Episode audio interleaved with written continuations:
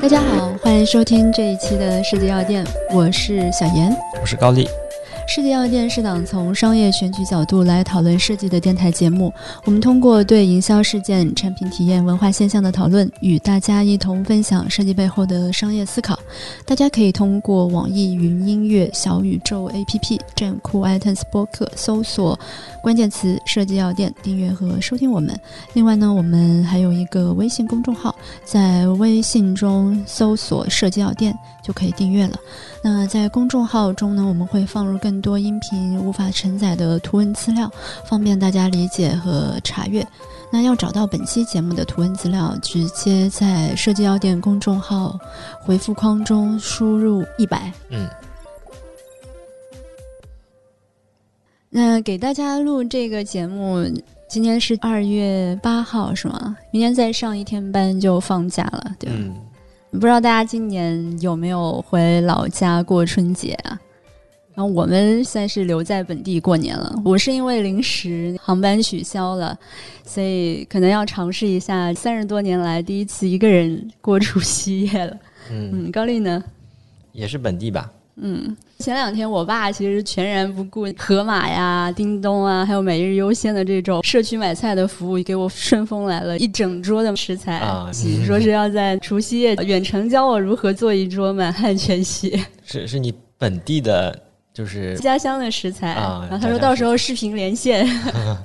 不过大家刚才听片头的时候，可能也听到我们这个输入图文资料是输入第一百期啊，所以我们今天录的也是第一百期的节目。嗯，我们回述了一下，差不多我们节目大概是五年时间哈。对，五年时间完成了一百期。对，去年是有一期是回顾四年，我们都。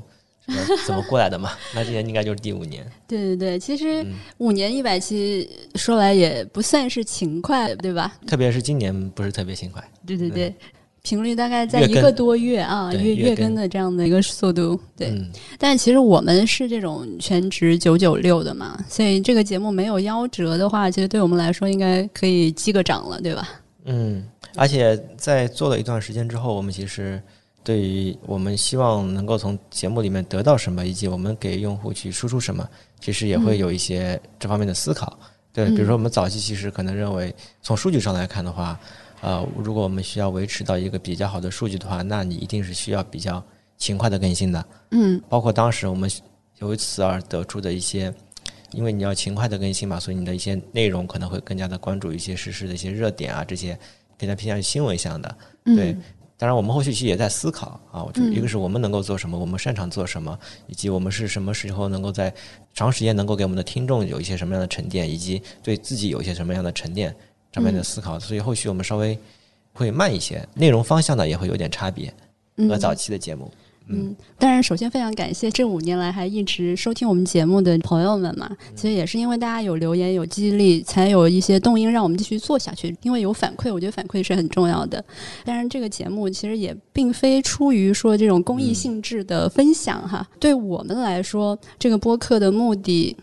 首先我们是有主业，我们也没有希望说通过这个播客的流量去做盈利或者创收，对吧？对，不然内容结构就会有所变化。包括我们其实我们的节目也没有用会员计划或者说这样子一些盈利的方式来去做我们的一个经营，因为呃，因为我我始终是认为，如果媒体或者说是内容跟嗯用户的付费会有一些直接关联的话，嗯，它一定是会有一些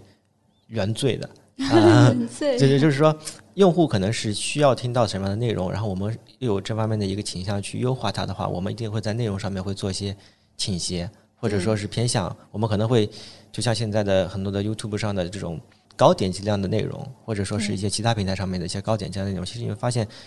经过这么多年的话，其实大家已经看到什么是大众喜欢的内容，啊，肯定会有偏向。所以我认为。我们如果靠这部分盈利的话，我们的内容一定也会也会有一些改变。嗯，对，对我来说哈，播客更像是我们自己在设计领域的一个求生日记吧。就像我们最初说的，就是真实的过程比结果更值得记录吧。嗯就也是在我们在这个五年里面，自己在想，在设计领域怎么才能够生存的更久更好。嗯 这样，嗯，不不过另外一方面，其实也是说明了我们在商业化尝试的拓展的失败啊，主要是对的对的主要是钱还不够，然后还没有达到我们的预期。还还得继续搬砖。对，然后嗯呃，但是另外一方面呢，就是由于没没有在商业化上去做补充嘛，但是我们也找到了很好的平衡的方式啊。我们找到很好的平衡的方式，更多是在于它其实对于我们自我啊，可能是会有一定的呃，就是我们自己能看到它一些价值，或者对我们自己产生的一些改变。特别是在这做五年的一个时间里面，然后这其实才是我们可能是啊，要以月更的一个级别再继续去做一些更新和大家去分享的一个主要的动因。对像我们这种状态，应该是会有很多人类似的，就是很多人也都是九九六在公司上班的这个设计师嘛。嗯、就是如果说我们大家是能有相同的处境的话，那正好是可以通过这样的一个方式去交流。嗯嗯但我们也没有看过什么交流的方式，啊 嗯，就是自说自话是吧？就是嗯。不过，我觉得本身首先也是为了解除我们自身的处在这个领域的一个安全感的问题。这个让我想起二零一八年的时候有一个 TED 演讲，是一个 UI 设计师，但嗯具体名字我大概忘了。里面说到有两点我是印象还蛮深刻的。第一个是在设计领域或者说 UI 设计领域，永远都是个新来的。嗯嗯，就他当时里面举了这么一个例子啊，他首先先从这个软件和工具来说，现在的同学可能不记得，但是我们那个比较早期的 UI 设计师或者说网页设计师都知道这三个软件，就网页三剑客嘛嗯，Firework、Dreamweaver 还有 Flash。嗯记得我们节目里面还有一期是二零一七年的时候说那个 Flash 退出历史舞台了，大概是这样。对对嗯，对，所以我们并不能够因为时间的沉淀，把过去的这种工具的经验给积累下来。然后现在用的一些工具，比如说像那个 Figma、Principle 啊、Sketch，有很多新的软件出现，所以说老的设计师他很难在软件工具上做经验上的积累。嗯所以就会能让大家永远都是新来的。像我们之前有一个同事，我们在吃饭的时候，他还是一个九零后了，他说现在干不过那些刚刚。毕业的那些大学生，他他也是在学一些新的软件，然后进去之后，他说、哦、他们大学毕业就已经比我做的好了。嗯，软件部分一直在更新嘛。对，是的，是的。就除了软件部分在更新，其实我们的课题和赛道也是在不断的变化的。嗯比如最早 UI 设计或者 GUI、Game UI 嘛，嗯然后接着网页 H 五，然后接着 IP 的课题，现在买量的课题，其实各种课题是层出不穷的，短视频，嗯是吧？嗯，所以这里面课题也是一直在变化的，所以你每隔一段时间，你就要面临一个新的问题。嗯你过去网页设计的经验，其实你很难用到短视频买量里面去，对吧？嗯越老越吃香的那个设计师啊，其实是很难成立的。过去说中医越老越吃香，但是设计行业也有人在质疑说是否具备时间积累的这种价值。嗯所以这也是为了去解决我们自己的一个安全感问题吧。嗯另外，其实大家去回顾我们的播客的时候，可能也会看到，除了像工具迭代的问题、新课题、新赛道的问题，还有我们设计师还会面临两个压力，这个可能是很多岗位都会面临的一个压力，就是工业化的进程，让设计师他会受到两方压力，一方是 AI。呃，鲁班人工智能，它对，比如说对 banner、对文案的这种大规模的一个生产，这个是一个；另外一个就是工具门槛不断降低的时候，大量的素人，所谓的素人哈，参与到了这个创作里面来，他们也在不断的生产非常大量的内容。这个对于设计师来说，比如说做产品营销、包装的这些设计师来说，都是非常大的一个冲击。大家也可以去听听我们在有几期节目里面也会说到，比如说九十八期是谁在和广告人抢饭碗，或者说必得快三个内容平台有哪些入门的新知识啊，或者什么，大家可以去听听。我们过去其实也对这个问题做了一些讨论，嗯所以我们也在考虑，一个是我们对未来药店内容的梳理会是什么样的。就哪些是能够让我们在这个领域更好的生存下来，在时间的沉淀里面会越来越有价值。我们可能是从这些不断变化的这些环境和细节中间，嗯呃，能不能看到一些主干，嗯，然后去找到和梳理一下，在这个时代以或者说下个有可能的时代下面的这个脉络可能是怎样的。对，嗯所以我们今天我们说三个关键词吧，对于这个设计可能会有影响的。就第一个是底层技术，第二个是生态环境或者说平台生态，第三个就是这种文化和潮流，三个变量吧，来看看对设计的影响。嗯，那我们先说说那个底层技术这一块吧。因为底层技术是所有的一个基础，它能够在这个底层技术之上构建出什么样的一个生态环境，就影响着上层建筑。那这个上层建筑的这个生态，它又会影响我们要去生产什么样形式的一个内容，嗯嗯，对吧？另外一个就是文化潮流，就是我们在这个环境里面应该用什么样的方式去做交流、去做传播。这三个点，它们也是环环相扣的。嗯，我们先说说底层技术这一块吧。好底层技术其实我们以以前早期的节目也做过一些，嗯啊、或者说不能叫底层技术，叫技术。当时我们其实做过一些 Modern UI 啊、谷歌 I/O，还有 Adobe 的 Max 的什么黑科技那种大会。我们那时候其实介绍的是当下的热门的技术发展的新闻、啊，我认为那可能是一些技术的新闻，因为我也在想我们之后的内容可能要讲什么。嗯那当然，你说讲一些热门的，或者说跟设计项更加相关的技术项的新闻，当然那些内容其实是成立的嘛。嗯。但是呃，如果我们要说到后续，如果我们再去做一些这部分的内容的安排的话，其实我更加倾向于一些呃更大层面的一些技术，有可能对于我们设计产生一样什么样的影响。然后这里面，嗯，比如说会是哪一些？对我我列的可能是它没有跟设计那么直接相关，嗯但是我认为它可能会改变一些我们以后的一些内容也好，或者说是一些沟通交流的一些方式的也好的一些技术。比如说抖音平台的产生，它可能就是因为其中某一个，就像我们说的内容推送的这种算法的变化，它才能够产生这样的一个生态嘛，对对吧？那这个生态就会影响我们以什么样的内容形式输出，对吧？嗯，它那个主要是算法算法层面的一个技术的突破吧，后面所导致的这些内容。然后我这边大概就是列了一下，大概是当然不全，我只是随便想了几个，比如说区块链部分，啊，区块链部分大家可能第一反应的可能是比特币啊、然后当然我们今天不是说比特币，但我们可能更多的是在说区块链这样子一个分布的方式，因为区块链核心的来说，它其实是从中心化的分发到现在就是全部点对点的这样一个分发的一个应用层面的一个技术的一个解决方案。嗯，那这里面其实可以直接对应到的是我们现在所有的内容，它其实很多都是中心化分发的，哪怕它是我我说的是我们的一些内容的平台啊你说，没有没有应用到区块链这个技术是吗？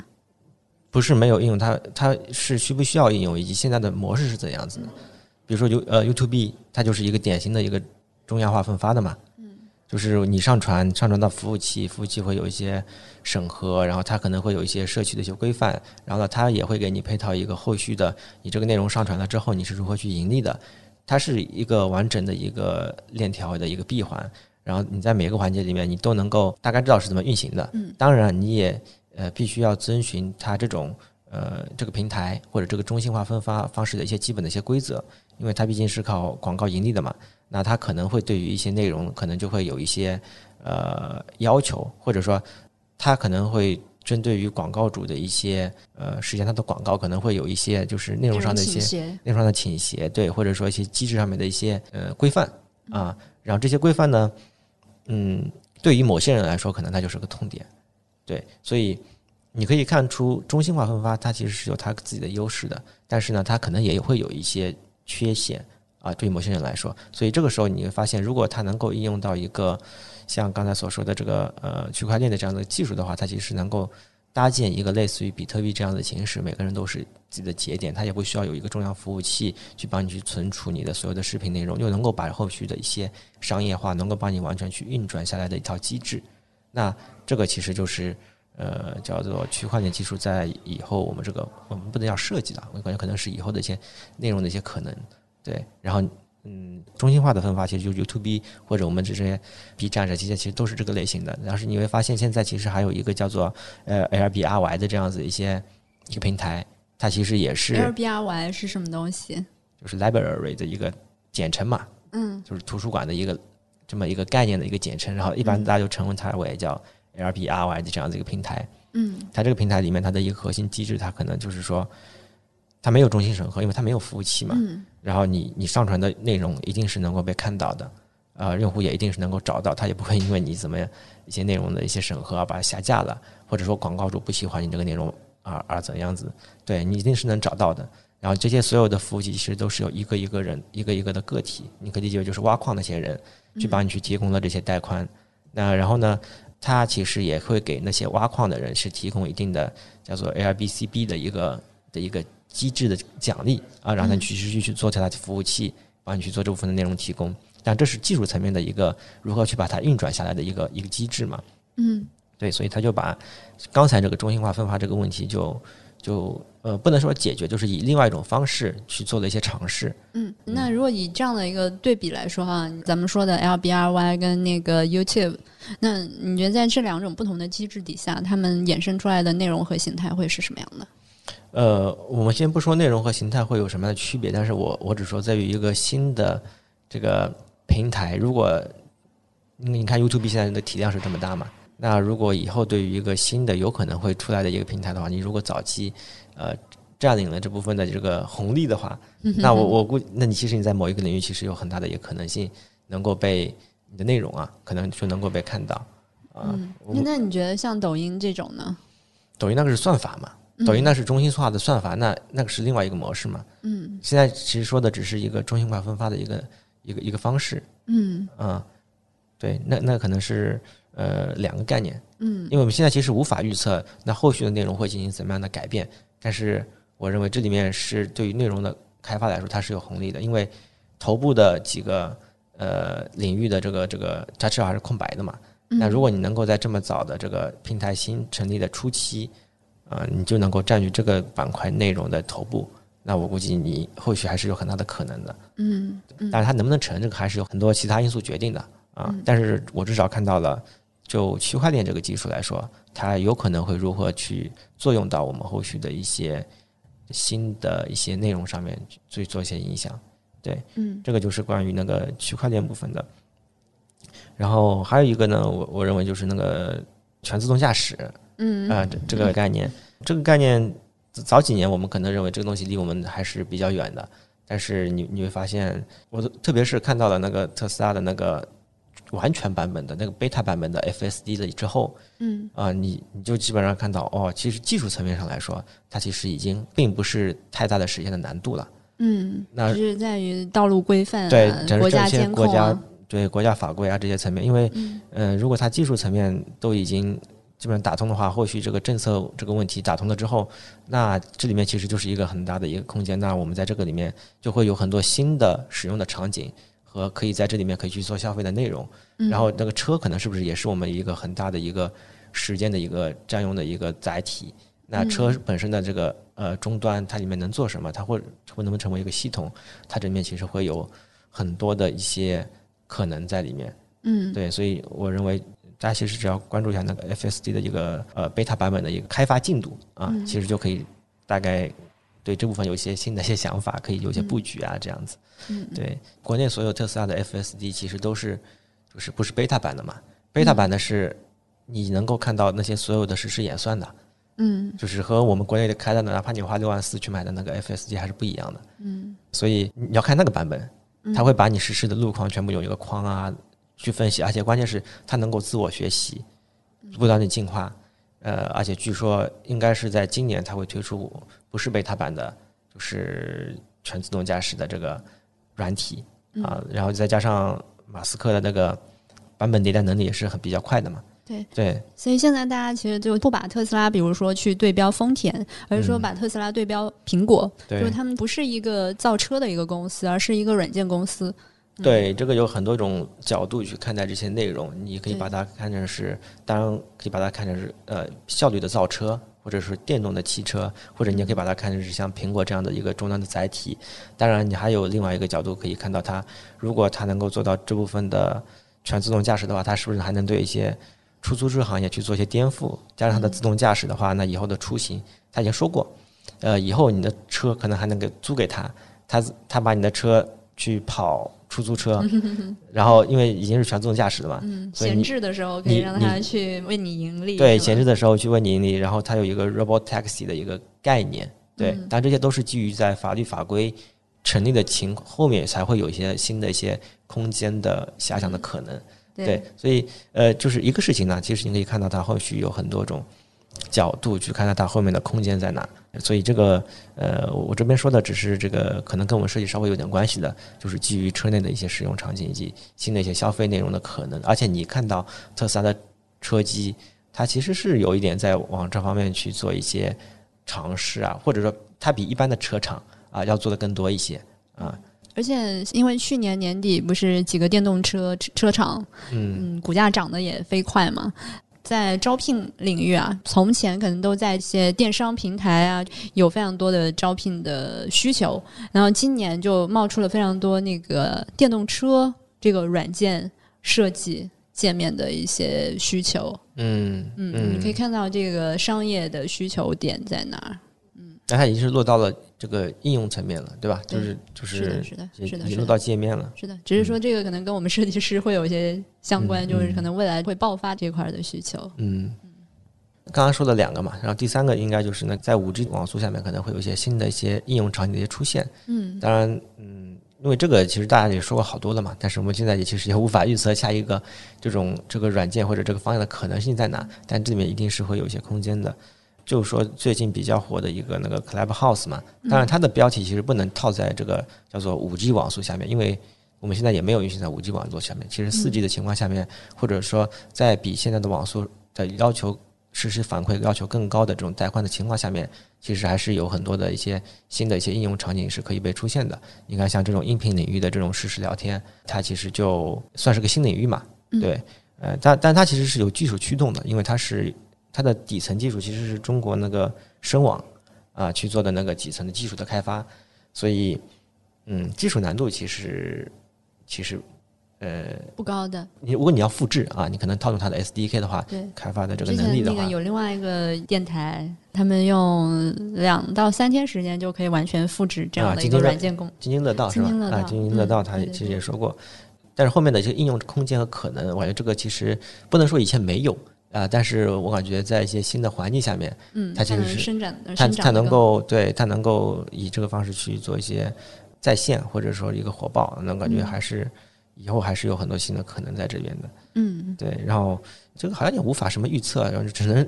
只能多关注一下，是不是？等通知吗？因为他也是等通知的，对，他他也是做了很久了，那突然就某天就火了。啊、但是如果你要硬要去归纳的话，其实也能归纳出一些方法论来。技术并不是它的核心嘛，那那它是如何去营销起来的？那我觉得还有受政治环境的影响呃，疫情肯定有有也有一个是关系疫情，。还有呃，我们那天瞎说的，是不是跟那个美国前总统在 Facebook 上被静音了？然后完了之后，就推动了大家从 Facebook 迁徙到其他的社交平台上的动力啊。呃，它的主要主要的带货网红还是马斯克，因为是的，是因为。跟那个也没有多少人去看，在那上面去听总统的发言啊。但但是之前马斯克也对特朗普被禁言的这个事情也发过声，但但是没有带起来嘛。但是你会发现他在那个 Clubhouse 上面就在讨论那个，续集嘛。他在 Clubhouse 上面就讨论那个 GME 嘛，那那就那就大家就很有很关心嘛，一个是钱嗯有关的嘛，而且本来本来就是热点话题。对啊，那所以我就说其实还是聚焦在人的身上，就是嗯他的带货能力还是很强的。那现在不是狗币也被他带起来了嘛？我要说的是马马斯克他是个有比较强号召能力的一个带货网红嗯啊，我们能不能就是从他是如何就是火起来的这个软件啊，嗯然后在在这个营销层面上去看到一些后续营销的可能，嗯因为其实技术啊或者什么其实并不是独有的嘛，嗯对这部分可能能够再再去思考，因为其他部分好像也想不出更多的这个呃总结性的这个概念出来。嗯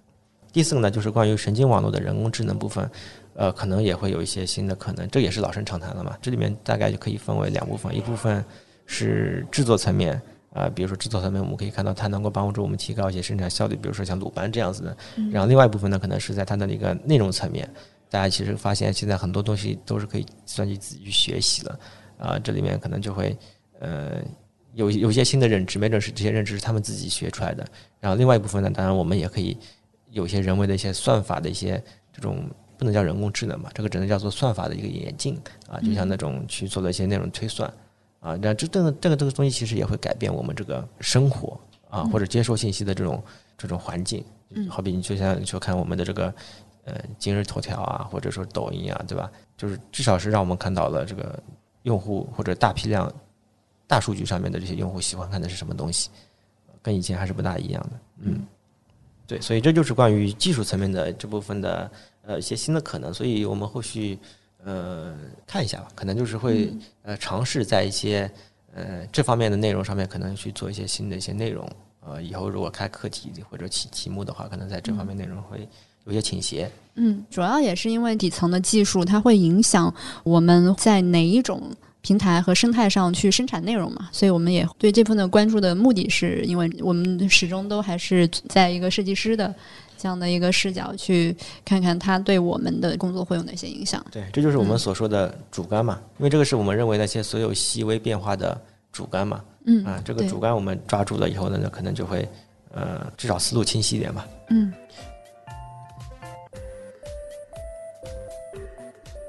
然后第二部分就是关于生态环境变化，生态环境的变化，呃，这个其实也是有刚才那个技术，那叫什么底层技术决定的对所所做的一个应用层面和衍生层面的一些对，衍生对一些一些变化吧。对然后这个这个其实我们也说过很很好几遍了，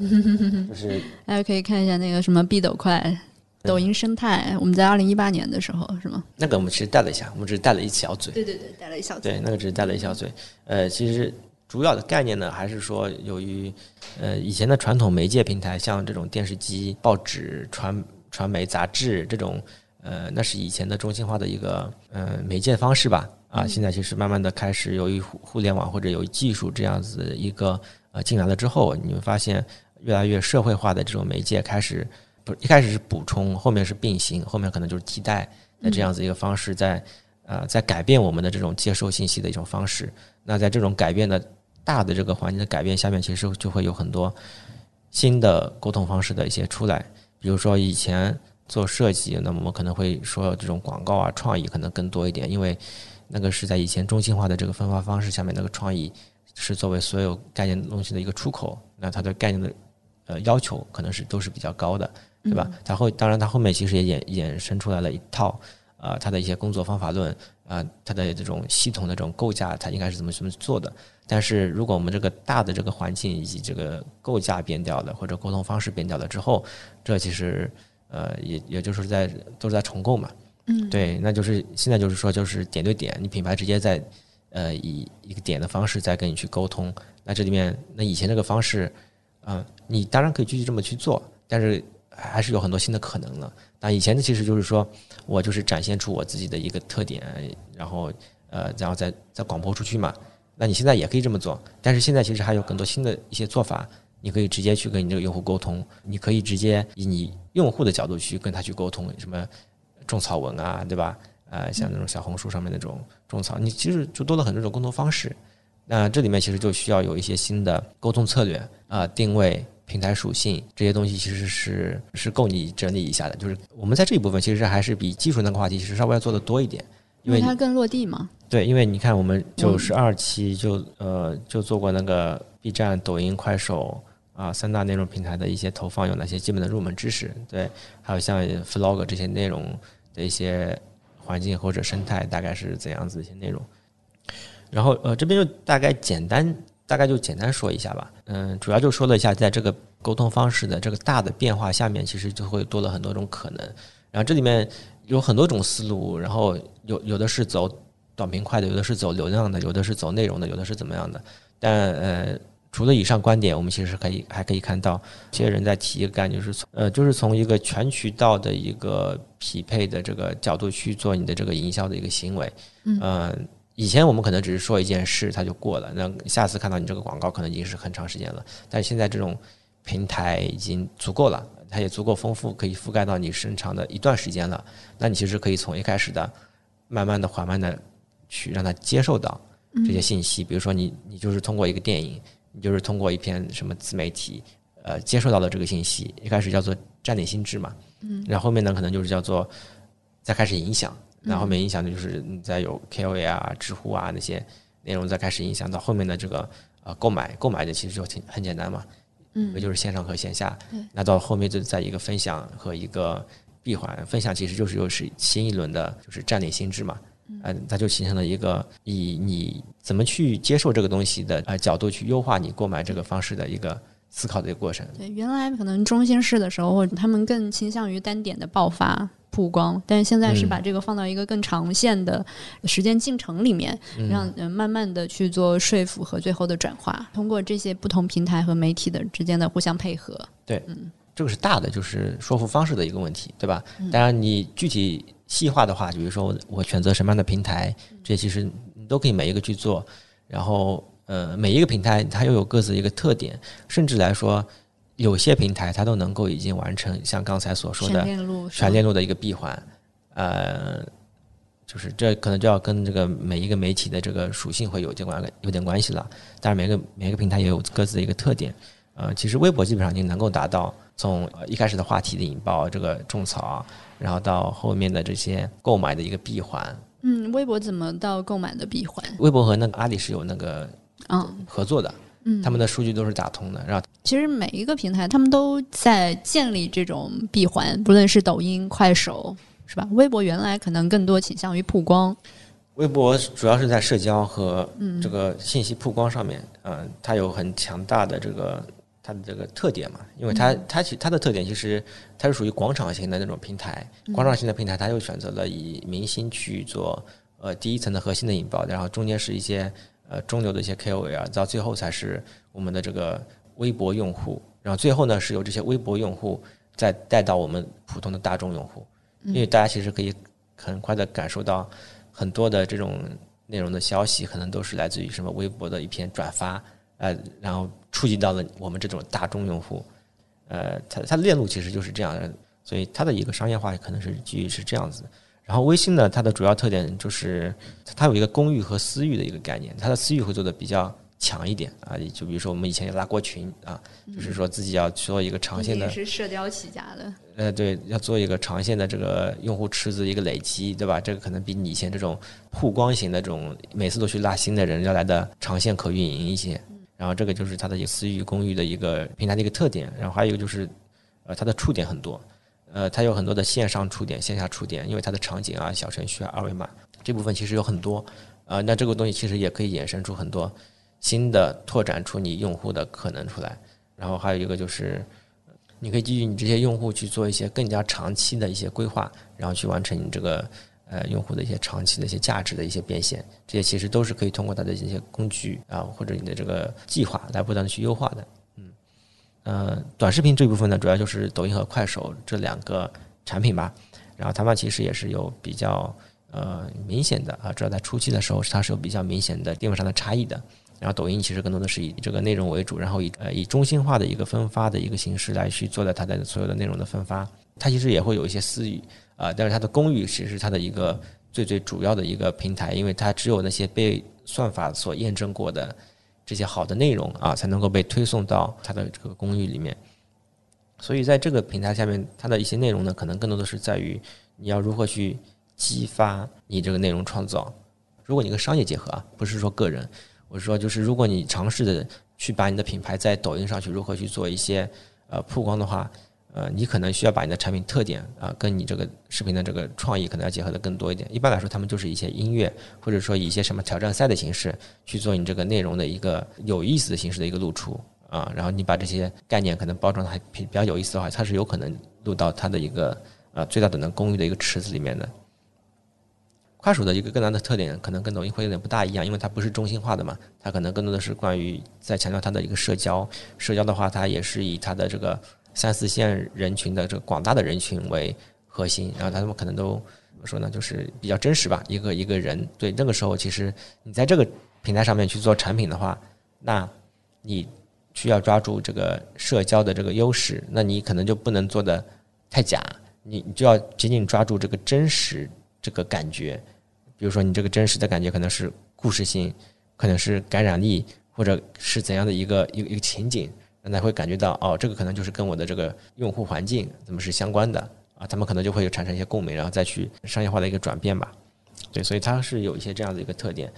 还有一个平台就是小红书，小红书其实也是我们现在这几个主流平台里面的一个比较典型的一类型吧。啊，当然小红书它是以女性用户为主的，然后主要是讲用户在这里面能够去发现、能够去交流、去购买的这样子一个分享的一个经验和体验。因为它是以女性为主嘛，然后我用的可能还并不是特别多，但是我用过比较多的是被称为叫做男版小红书的 什么值得买。什么值得买上？它的除了这个什么呃优惠推荐之外，它最大的其实还是它的那个社区。社区里面有很多关于这种开箱文、分享文，但它的内容可能肯定不是美妆啊，它肯定是以那种三 C 产品啊或者这种呃男性产品可能更多一点。所以这部分我感觉呃，就反正还是有比较有体会的吧，因为它其实也是一个比较大且稳定的呃一个导流的一个入口。当然，它比什么值得买可能要做得更加好一点，因为它后面还配了更大更加强大的数据反馈系统。比如说，一个品牌在这边想做内容的话，它可以发起主题，它可以定制一些做的话题啊，然后去做一些专项的内容营销，而且它的数据都是可监控的。所以，呃，它的这个商业化部分可能会比那个什么值得那边可能要做得更加好一点。它的闭环至少是能够打通的。然后后面还有一些就是像知乎，知乎其实我用的不是很多啊。知乎简单来说，它其实。呃，主要还是信任嘛，特点主要还是在信任，因为它的数据其实没有那么高，因为相比于那些短视频平台来说，它那些 DAU 其实很低的，好像就是四千多万，因为也可以想象嘛，因为不可能每人每天都在那边刷知乎，对吧？这是有多爱学习？但是大家对于知乎的这个品牌可能就会有一个印象嘛，他可能就是比较专业的，或者说会稍微深度一点的，这是它的内容的一个一个倾向，但是。它的商业化其实你会发现，它现在也在也在做一些转变，它在尝试把消费和它的叫做什么内容啊去做一些结合。以前是纯粹的内容，那大家可能建立起了这种信任的概念了之后，他认为它是专业的，那后续就很好去做内容上和消费上面的引导。比如说，你打个比方说，你去做一个羽绒服的一个测评，对吧？类类似于回形针的那种模式。哎，对对对，那个什么 OPPO 好像什么也在回形针上去做过一期那种内容嘛，对，因。他以一边科普的角度上来说，还把这个东西讲透了，那其实还是挺有说服力的。所以，对于知乎的信任，可能是他前面累积的一些经验和想延续的一个调性嘛。这个可能就是知乎。然后最后一个就是 B 站，B 站，呃，B 站我不知道大家看的看的多不多啊？肯定多吧？今年股票涨那么厉害，用的多不多嘛？嗯，我觉得大部分人对，大部分大部分人应该用，但是呃，因为因为它的变化其实也还挺大的。因为早期它定位其实是二次元社区嘛，但它现在其实你会发现这两年都在做破圈啊，做这种广告片啊、品牌片啊，还有那个视频型的知乎呀，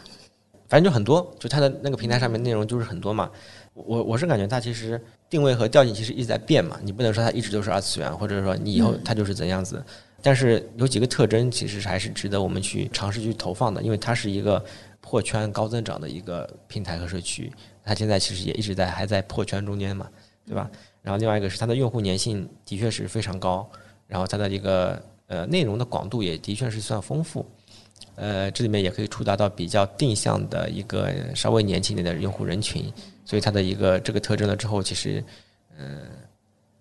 还是有很多品牌在上面去做的，说是用户时长还超过抖音呢。对，一百二十多分钟。对，当然这其实有很多的视频的创意去累积起来的，也是有它的。它本身是一个长视频，相对于那个对，相对于抖音来说，它是长视频，然后沉淀也会更加的容易一点，那种知识的沉淀。嗯。然后，当然它在上面去做这个内容，其实要求也比较高嘛，因为大家其实都很懂你什么是什么是恰饭的，什么不是恰饭的，对吧？哪怕你是 UP 主，有些时候都不大好把握这个尺度在哪。所以挺难的。你在上面，如果真的要准备长期在上面去做这种能够被用户所接受的内容来说，我我再举个例子，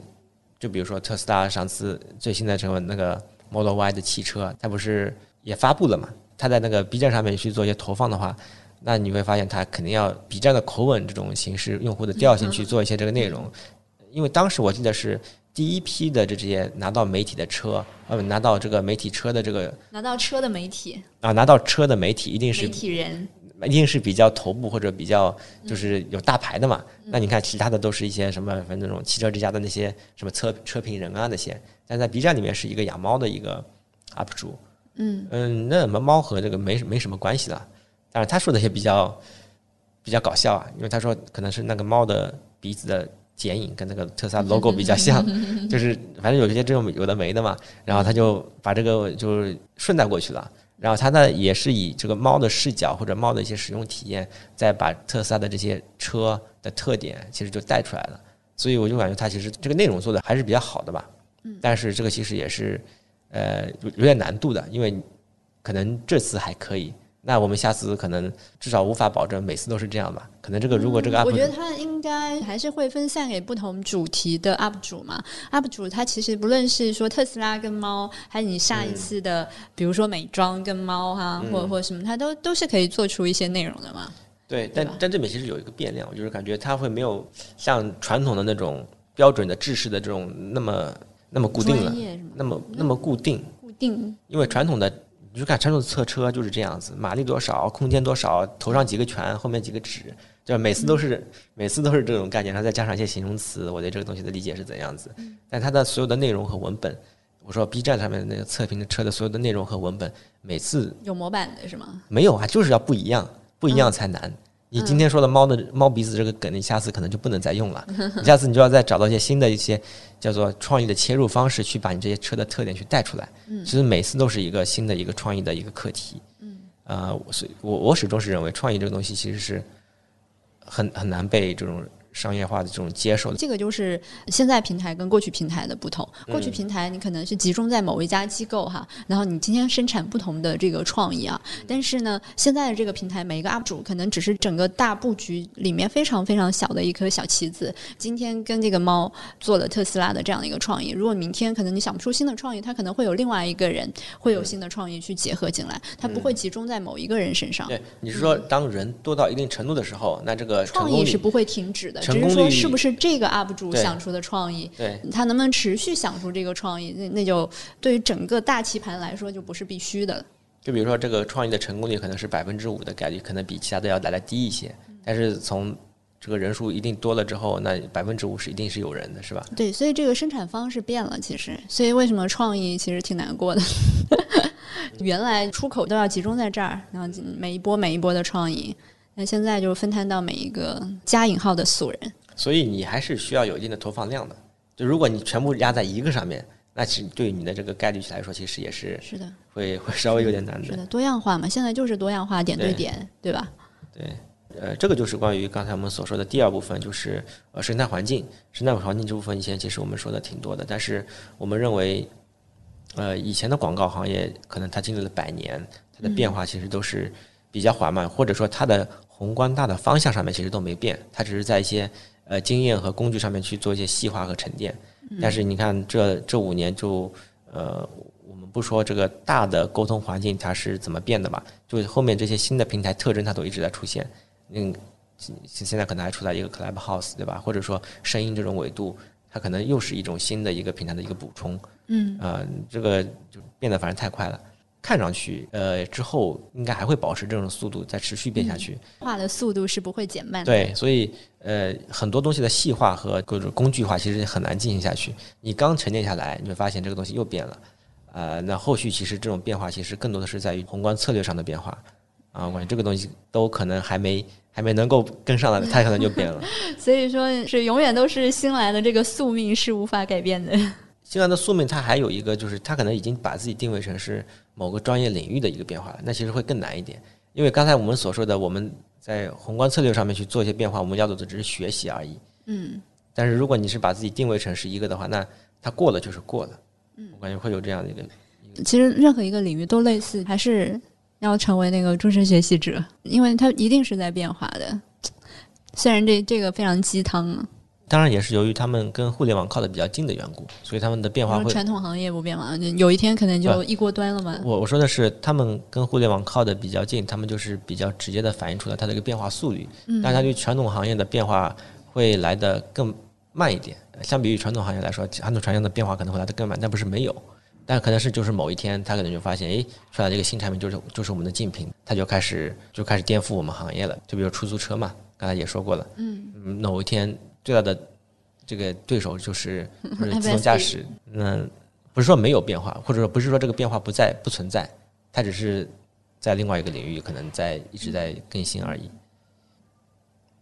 所以这么看起来的话，如果我们聚焦于一个专业领域的声望，好像并不是非常划算。你说的一个专业领域是指什么？设计吗？不是，我是说一个专业一个专业项的挖掘。如果说像日本的这种职人精神，匠人精呃，神，匠人精。神，我觉得匠人精神这种是在过去，比如说一百年。或者说再往前，它可能是一千年，它都会，比如说毛笔的书写哈，它毛笔的这个制作工艺没有变的话，或者说文字记录的这个工艺没有变的话，它就可以把这个东西积累下来，你还可以那个父传子，子传孙，是吧？因为它这个工具没有变，但我们今天就是说，我们这个底层技术一直在变，影响着我们上面生态环境在变，对吧？生态环境衍生出来的这一波内容形式，它一直都是在变，所以说那种匠人精神很难传承。之前广告公司还可以做出一个方法论，对吧？嗯，广告行业的这种延续百年的这样的一个方法论，但是你今天这个场景都变化了嘛，对吧？电视广告，我们纸媒是吧？这个变化了之后，这个方法论就不管用了。对，所以我所以我就说这个很难。如果以这个导向去做我们的这个职业规划的人，或者说是职业或者设计师的话，就对啊，对个人来说，确实是会比较辛苦，但是对于整个时代来说，它确实是快步的在迈进。所以对于个人来说，大家都会有很多像一条的这种关怀嘛，每天给你拍一出那个在在世外桃源，就在哪个村落里面建了一个什么别墅，或者希望这种长久不变的，或者像李子柒的这样的一个内容会得到大家的喜爱，就是它它会有一种哦，很长时间都可以不变的世外桃源。或者我在想的是，因为你现在看到的这个世外桃源嘛，这是因为你看到了嘛，但不是说它不存在嘛。或者说，其实我们现在其实缺的是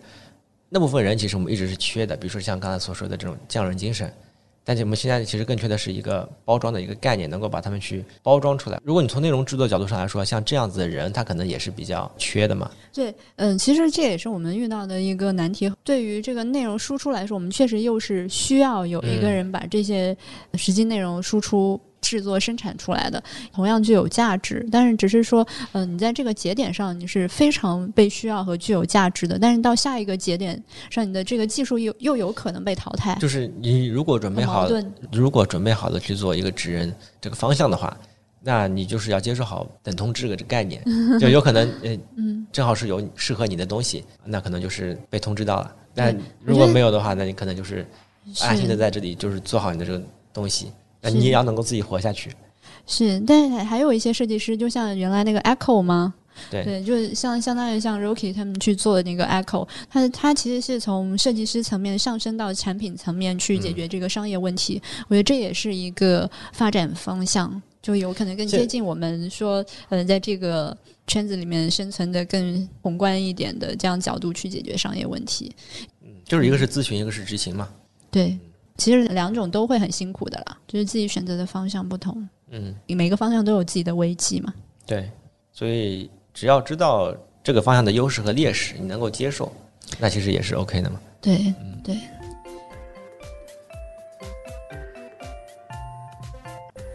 说到等通知嘛，TED 演讲里面那个 UI 设计师也说到等通知这个案例，也也就是我们要想说的这个第三部分关于文化潮流这样一部分的内容。前面他是说了那个我们对于软件啊永远都是新来的，然后还有一个状态就是等通知的状态。他说，比如说这个是今年的流行色，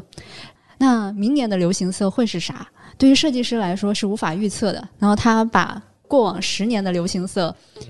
摆成一排，你能猜出下一年的流行色是什么吗？没有办法猜出，就像看我们那个股票里面的 K 线图啊，嗯你能预测出这个股票明年会涨还是跌？其实是无法通过 K 线图去看的、k 线图只能看过往是什么、嗯哪个节点，对吧？那你真的要预测涨跌，那可能还是像我们说的长线投资，从公司的整体的价值呃嗯上去看待它嘛。所以他们用的这个方式，对于这种流行潮流，我们只能等通知，潮流出来了，我们跟随去制作。从制作的角度看，确实是这样的。但是，呃什么是潮流？我们举个例子，还举特斯拉的例子啊，就特斯拉今年 Model Y 有一个黑化的概念，它完全可以说，哎，特斯拉这一季的流行色是黑化，嗯，对吧？那你看，它可以讲一些故事，改变呃大家的对于色彩的意识形态，对吧？我感觉潘通它一直就是这么做的呀。对对，它不是说这个流行色就真的是流行色，对因为它本来就是品牌营对对，销嘛。有呃有些设计师真的是通过流行色来看待这个色彩，但是其实流行色是什么？就是如果拿特斯拉这个来举例的话，它其实就是从工业成本不是，它是从工业成本上，它需要去降低这个成本。如果我要去生产多样的颜色，原来价格可能是三三十五万，但是我如果集中去生产黑色的话，我就可以把成本降到三十三万。假设哈，实际上它是从这个工业层面去考虑这个，然后再通过这个品牌营销去改变你对色彩的认知和意识，然后去促成集中购买这个黑化我感觉版的特斯拉我。感觉你这个例子还不够严谨，嗯嗯，你说，你因为因为有些人是有黑化需求的，然后呢，黑化也是从工艺上面来说是它是多了一个步，所以它是成本上面是增加的。但是同样还还是以特斯拉为例，我我举另外一个例子，多了一个步是啥？多了一个步骤，啊它是要把它黑化要要呃是喷还是什么什么度啊什么，我就但是你不喷黑色，你可能也要喷红色，对不对它是？银色啊，银色是本色啊，就是抛光还是要抛的嘛。对，就是你银色是本色嘛，但是大家总是要去选择某一种颜色，它要大面积的工业化这种颜色。那干嘛还要多就像？福特汽车，它原来那个 T 型车，你知道它是怎么说的吗？就福特汽车当年是在一九一三年吗，还是什么的？反正就一九一八年吧，它就制造那个生产线嘛，就成为那个美国销量一半以上的车子。他说，任何顾客都可以将我这辆漆漆成任何他愿意漆的颜色，只要它保持黑色。意思就是说，你不可能改变这个车的颜，它也是为了这种工业化生产的需要。它是节省了它的成本嘛？就我说为什么特斯拉这个呃这个例子不够那么严谨嘛？嗯是因为它增加了一个成本嘛？但是所以我就我就要举另外一个例子是，也是特斯拉的，嗯有些东西你可能听上去概念上面是优化的，但本质上它可能是另外一个另外一个导向。嗯比如说大家都知道特斯拉的体验是没有实体按键的，都是通过中控大屏的。嗯当然，我们可以把这个东西概括成是叫做未来的什么人机交互啊，或者怎么怎么样，这个体验会好啊，就没有什么物理实体按键比那种很多按键那种密密麻麻一排要好很多，或者说这个就是以后未来的这种中控控制的趋势啊，电子化这个都可以包装嘛。但是如果你从这个他们这个成本的角度上来说的话，由于没有了这些实体按键的话，它可以把车子所有的线数减少了很多。嗯就是你知道每一个开关后面不是都有根线的嘛？嗯那那你如果你这里有十根线或者二十个开关，对吧？那就是实打实的就是十根线嘛。那它现在把这个东西全部控制成了电子化了之后，它其实就不需要那么多钱，它都是电子命令嘛。嗯。那所以我就说这个例子的话就会比较典型一点，就是它可以对外可以以一个就是科幻电子啊或者是概念去宣传它，但本质上呢，它只是帮它去完成了这个减少这个线数的这种成本嘛。我觉得这个概念就会比较好一点。如果你未来不需要人工去驾驶的话，它其实不需要那些实体的按键让让你触摸起来有手感，那个操作起来更更快嘛，对吧？就像以前诺基亚的那个按键呢，大家觉得哎摁的很爽，吧嗒吧嗒吧嗒吧嗒吧嗒，就你可以盲打，你可以摸到，对吧？如果你未来不需要这个人工去驾驶，那那这块本身就是可以省掉的。那那现在还没到人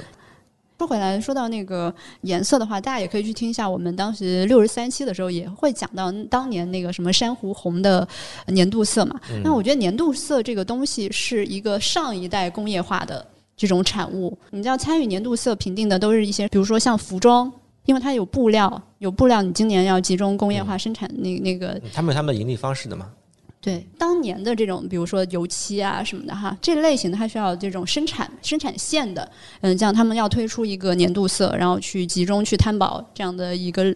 成本。那现在其实我们更多的生产是基于这个数字化的。所以今年，比如说，潘通发布了一个流行色，我觉得对服装行业有影响，但是对于数字媒体来说，其实它的影响并没有那么大，因为它不涉及到这种工业化的部分。嗯，就是因为它其实并不是说真的你要去做一个什么流行色，而是说它就是考虑到工业化生产的需要才会推出这样的一个流行色，通过营销去说，哎，这是流行色。嗯，但是我们举的例子嘛，就是这个是今年库存最大的，它可能不是库存最大，就是它是可能会集中生产的这样的一些内容，它就用到这个颜色。它的所有的盈利方式还不一定就是纯粹为了去帮他们去销库存这个概念。哎，不是说销库存，我知道这是销库存是不是一个点，它可能是没有这些库存的，只是说我们要集中去生产哪一类的内容。我我那个也是我我的意我的意思是，它不单单是为了帮助别人去解决一个什么问题，它本身现在我它其实也能够做到自己的盈利。你你发现他没有？他现在其实你说潘通公司对吗？啊，潘哦，通那那那不是说他盈利不盈利了，他只他是一个中介机构去平衡嘛？呃，他出的这些颜色，你我不知道你看过他的周边没有？嗯，就他其实也把他的哦。这个流行色，他自己做成了他的一个自己的一个品牌对我我我只是把它当做一个中介机构，它来平衡这个供供应和需求啊这样的一个部门。但是它中介也可以出周边嘛，这个是不影响的。对，嗯如果如果这个不是它的所有的核心盈利方式的话，它它就它要帮助大家去把这个颜色说的更有意义，它要去做营销嘛。就嗯像中介公司，它要跟你说这个房子什么好，或者去匹配相应的这个内容嘛。然后它出周边，我觉得是类似的逻辑。最大化利用嘛，可以这么理解。嗯嗯。所以通过这个例子，我们就可以看看，我们通常认为说字面上这个意义所说的流行是一个什么样概念。就像我早期的时候，我也会去搜每年流行趋势是什么，UI 上面也会列出十几条，今年是比较喜欢什么样的设计，动效表现是什么样的。现在我们去宏观去看这个流行文化或者文化的话，我觉得呃，我我认为是分为两个点的哈，一种就是自上而下的，还有一个就是自下而上的。这个怎么理解呢？假设是国潮这件事情来举例的话，为什么近年来国潮品牌会兴起？它不仅仅是经济增长、民族文化自信，所以国潮品牌兴起了，而是说中国在经济增长的高峰期，二零一七年之前的一段时间，嗯、就是中国它是世界上。唯一拥有完整工业体系的国家，包括生产、制制造，都是在全球独当一面的。我们能够拥有一个完整的工业体系，就我们拥有了这样的一个一流的产品能力，但是我们没有自主的这个知识产权或品牌以及产品设计能力。就是我们其实之前一直在帮人家制造嘛，所以这个工业体系是在那儿了。这个工厂流程这些都在那儿，但是我们没有自己的 IP 知识产权，那这个时候就特别需要我们去生产一些自己的内容和 IP，所以整个 IP 的浪潮才会兴起，或者中国本土化的这样的一个国潮品牌，就是有需要。对对对对，所以我觉得文化是什么？就是国潮为什么兴起？这种文化就是一个是自上而下的，就是整个可能跟国际背景、国情有关系。工业链条比较完善，就有这个需要。嗯对的，对的，对的。嘛，因为以前只能做制造或者说是实现，那现在已经可以在这个产品力或者是精神层面上有更多的这个精神溢价啊，有精神的溢价上面，那就可以去做这部分的尝试。对，那那就是我们可以生产出自己的产品的同时，大家对这个产品又有新的一个信赖度嘛，对吧？所以，就我们其实，在文化领域做了很多像像当时故宫的文化，或者说我们自己的非物质文化遗产，这个都是现在我们一直在推的，或者说我们一些复古的老品牌，什么大白兔、旺旺，当年也是做了非常多的这样的一个内容，我觉得应该也都是由这波需求去推动的。还有很多的中国的服装，服装产业也是去了巴黎时装周，包括我们自己的一些古风类的产品，在做汉服。也是去了巴黎时装周，它需要通过这样的一些内容去带动这个文化，然后再把它应用到我们的工业化的领域，美妆、服装、生活日用、餐饮、地产，甚至地产这样的去渗透。哎，为什么是第一个是国潮而不是其他的概念呢？他们需要自己就是中国人自己的品牌嘛，所以大家可能首先想到就是中国自己的文化怎么去把它填充进去。那这个对于国家层面来说，它也是喜闻乐见的吧？比如说你说一个亚文化的内容，嗯，就显得。对，就是一方面潮流这个东西哈是自上而下的可能工业化的需求去带动的，第二个就是自下而上的，我觉得这个部分就是由科技去带动的，就像是我们经常说的 PC 时代、纸媒时代是精英掌握着话语权。那他所说的内容，他可能会更精神层面一些。那到后面，比如说移动互联网，随着这个进场阶段的不同啊，更多的网络语言它开始产生了。这也是跟这个人群结构有很大的关系。应该说是人群可以发声了嘛，就是他们的做的很多选择可以被看到以及被量化了嘛。对，它可以发声了，就是说这部分人进场之后，就是这个池子变化了嘛，所以它的语言也在发生变化。就像刚才我们举的那个关于 B 站猫的 UP 主在说特斯拉这件事情的时候，他是从猫的这个主题去做挖掘的，这也是圈层化的一个语言嘛。嗯嗯，所以这种语言它就是一个自下而上的。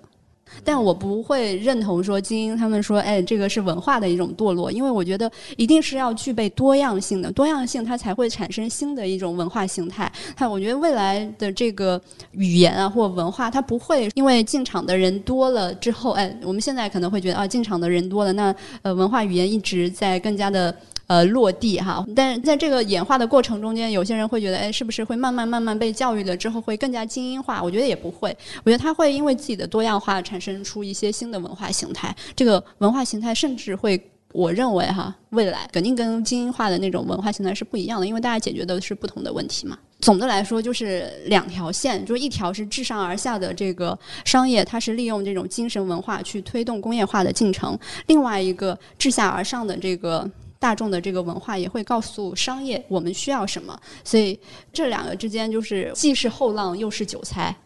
谁谁是后浪，谁是韭菜？既是后浪又是韭菜。那就 那就后浪全全不行了呗，就全被割了。它是有能量去推动的，但它也是会被整体的目标。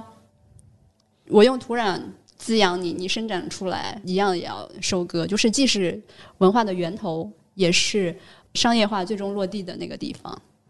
我我只对“韭菜”这个词有有点有点意义，其他的还没什么。因为这本来就是很好的行为，对吧？怎么就变成韭菜了呢？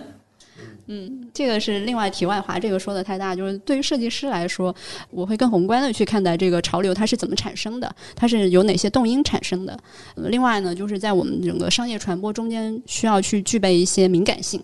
这种敏感性，它可能比如说像政治和经济的这种敏感性，它它可能会朝着哪一个方向去迈进。还有另外一个就是就自下而上的这个对个体的体察的这种洞察力，是能够帮助我们去生产内容的。光有敏感性还不够，因为。你不知道这个东西是怎么运行的，所以你光有敏感，有些时候你也不知道它的运行的结构是怎样的。对，我们的理解可能也不一定全面啊。嗯，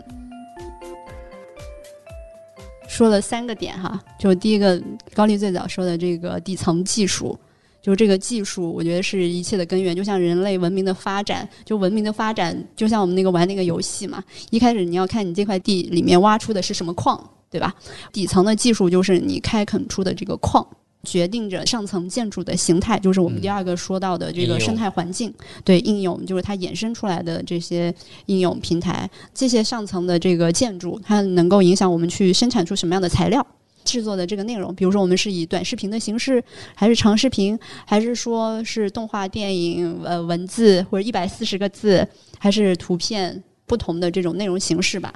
这个是我们第二个生态环境，它能够决定我们生产出什么样的这个内容。然后最后就是这整个自下而上的生产者和自上而下的这种制度和目标方向，会决定我们产生什么样的文化和潮流，在这个里面，嗯，不断去滚动生产，在推进社会信息的传播和演进吧。